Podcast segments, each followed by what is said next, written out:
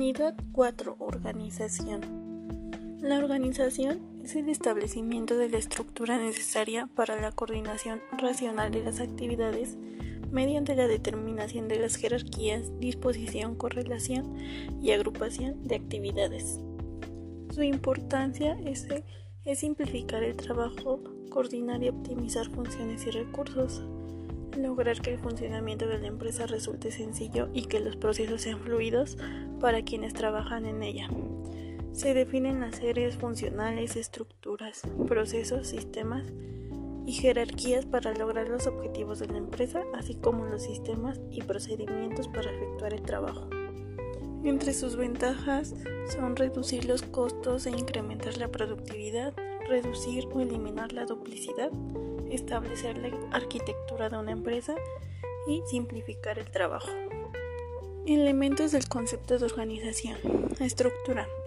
La estructura implica el establecimiento del marco fundamental en el que se habrá de operar el grupo social.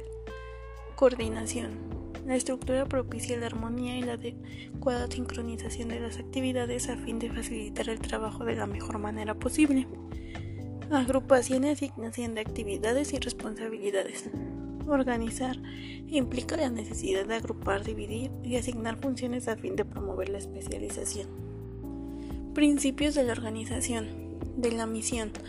Todas y cada una de las actividades establecidas deben servir para lograr la misión de la organización. Simplificación. No hay que confundir los sistemas organizacional con sistemas burocráticos o de papeleo excesivo.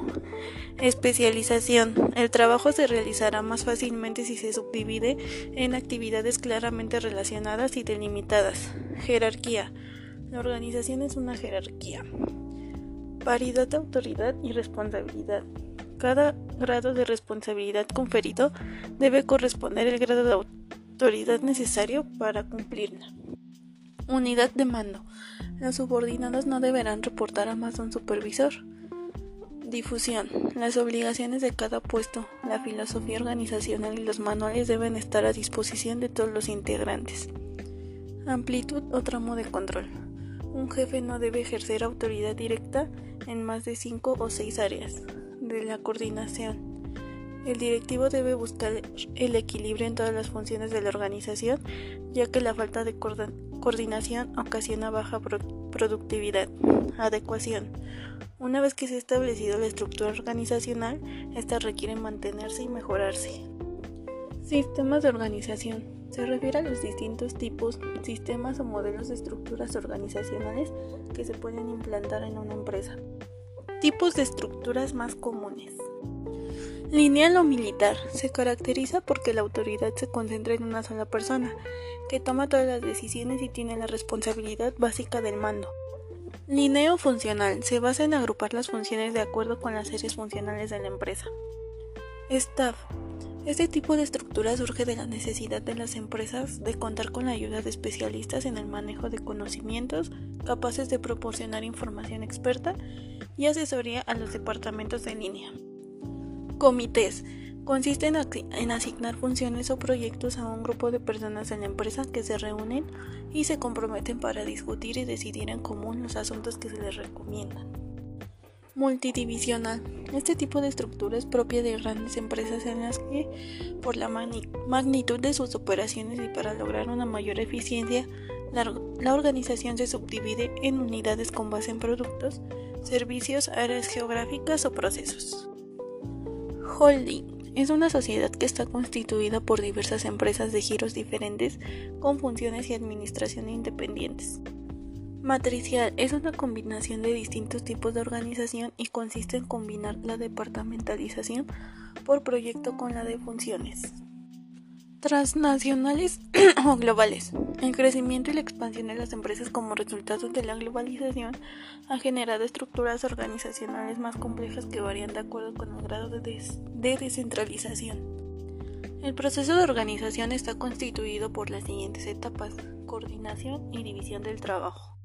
La división del trabajo consiste en la delimitación de las funciones con el fin de realizar las actividades con mayor precisión, eficiencia y especialización para simplificar los procesos y el trabajo.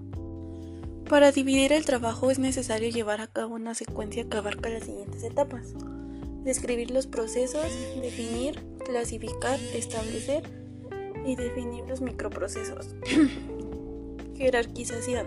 La jerarquización implica la definición de la estructura de la empresa, estableciendo centros de autoridad y comunicación que se relacionen entre sí con precisión. Departamentalización. Se logra mediante una división orgánica que permite a la empresa desempeñar con eficiencia sus diversas actividades. Descripción de actividades. Cuando se han definido los niveles jerárquicos y departamentos de la empresa, se requiere definir con toda claridad las labores y actividades que habrán de desarrollarse en cada una de las unidades de trabajo o puestos de los distintos departamentos o áreas de la organización. Coordinación. Es el proceso de sincronizar y armonizar las actividades para realizarlas con la oportunidad y calidad requeridas. Técnicas o herramientas de la organización se utilizan en el proceso de organización deben aplicarse de acuerdo con las necesidades de cada empresa. Cualitativas, manuales, diagramas, organigramas, cuadros de distribución de actividades. Cuantitativas, tiempos y movimientos, ingeniería de métodos, muestreo de trabajo. Organigrama, conocidos también como gráficas de organización o cartas de organización. Son representaciones gráficas de la estructura formal de, una organización que muestran las interrelaciones, funciones, niveles jerárquicos, obligaciones y autoridad existentes dentro de ella. Formas de representar los organigramas. Vertical, en la que los niveles jerárquicos quedan determinados de arriba abajo.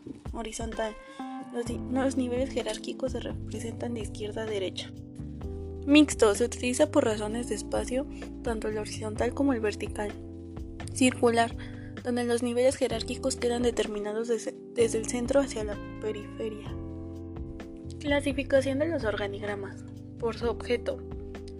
Estructurales, funcionales, por su área, generales, departamentales, por su contenido esquemático, analítico, organigrama y con eso concluimos la unidad 4.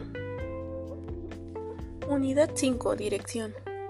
La dirección es la ejecución de los planes de acuerdo con la estructura organizacional mediante la guía de los esfuerzos del grupo social a través de la motivación, la comunicación y el ejercicio del liderazgo. Si bien es cierto que todas las etapas del proceso administrativo revisten igual importancia, es en la dirección donde se realiza todo lo planeado y se ejecutan propiamente todos los elementos de la administración, a tal grado que en muchas ocasiones se confunden los conceptos administrar y dirigir. Principios de la dirección. Resolución del conflicto, aprovechamiento del conflicto, impersonalidad del mando, coordinación de intereses de la vía jerárquica. Integración es el proceso por medio del cual se eligen los recursos necesarios para poner en marcha las decisiones. Principios de integración. Provisión de elementos necesarios, calidad de los proveedores, el nombre adecuado para el puesto adecuado. Etapas o elementos de la dirección. Toma de decisiones, motivación, comunicación, liderazgo. Toma de decisiones. Es el proceso sistemático y racional mediante el cual se selecciona de entre varias alternativas el curso de acción óptimo. Técnicas para la toma de decisiones. Cualitativas, cuando se basan en el criterio, experiencia y las habilidades de quienes las toman. Cuantitativas, utilizan métodos matemáticos, estadísticos y de ingeniería económica.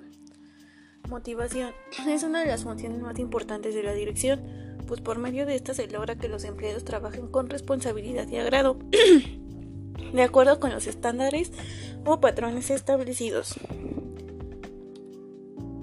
Teoría de la jerarquía de necesidades de Abraham Maslow. Necesidades básicas, fisiológicas de seguridad, amor o pertenencia, de reconocimiento. Necesidades de crecimiento o autorrealización. Realización personal, estimación, afecto, pertenencia, seguridad fisiológicas. Motivación de grupo. Un grupo de trabajo es una reunión de varias personas que trabajan en una organización. Diversos autores establecen que para motivar a un grupo es necesario considerar ciertos factores tales como espíritu de equipo, identificación con los objetivos de la organización, practicar la administración por participación, establecimiento de relaciones humanas adecuadas, eliminación de prácticas no motivadoras. Comunicación Comprende múltiples interacciones que abarcan desde las conversaciones telefónicas informales hasta los sistemas de información más complejos. Elementos. Emisor, transmisor y receptor. Existen diversos tipos de comunicación, formal, informal, vertical, horizontal, descendente, ascendente, verbal, escrita, no verbal. La comunicación efectiva conlleva la existencia de los siguientes requisitos claridad, integridad, aprovechamiento de la organización informal, equilibrio, moderación, difusión. Liderazgo es la capacidad de influir y guiar a un grupo hacia el logro de una visión. Características de un buen líder. Visión, sencillez y humildad, espíritu de logro, compromiso, optimismo, sentido común, iniciativa y creatividad, seguridad en sí mismo. Estilos de liderazgo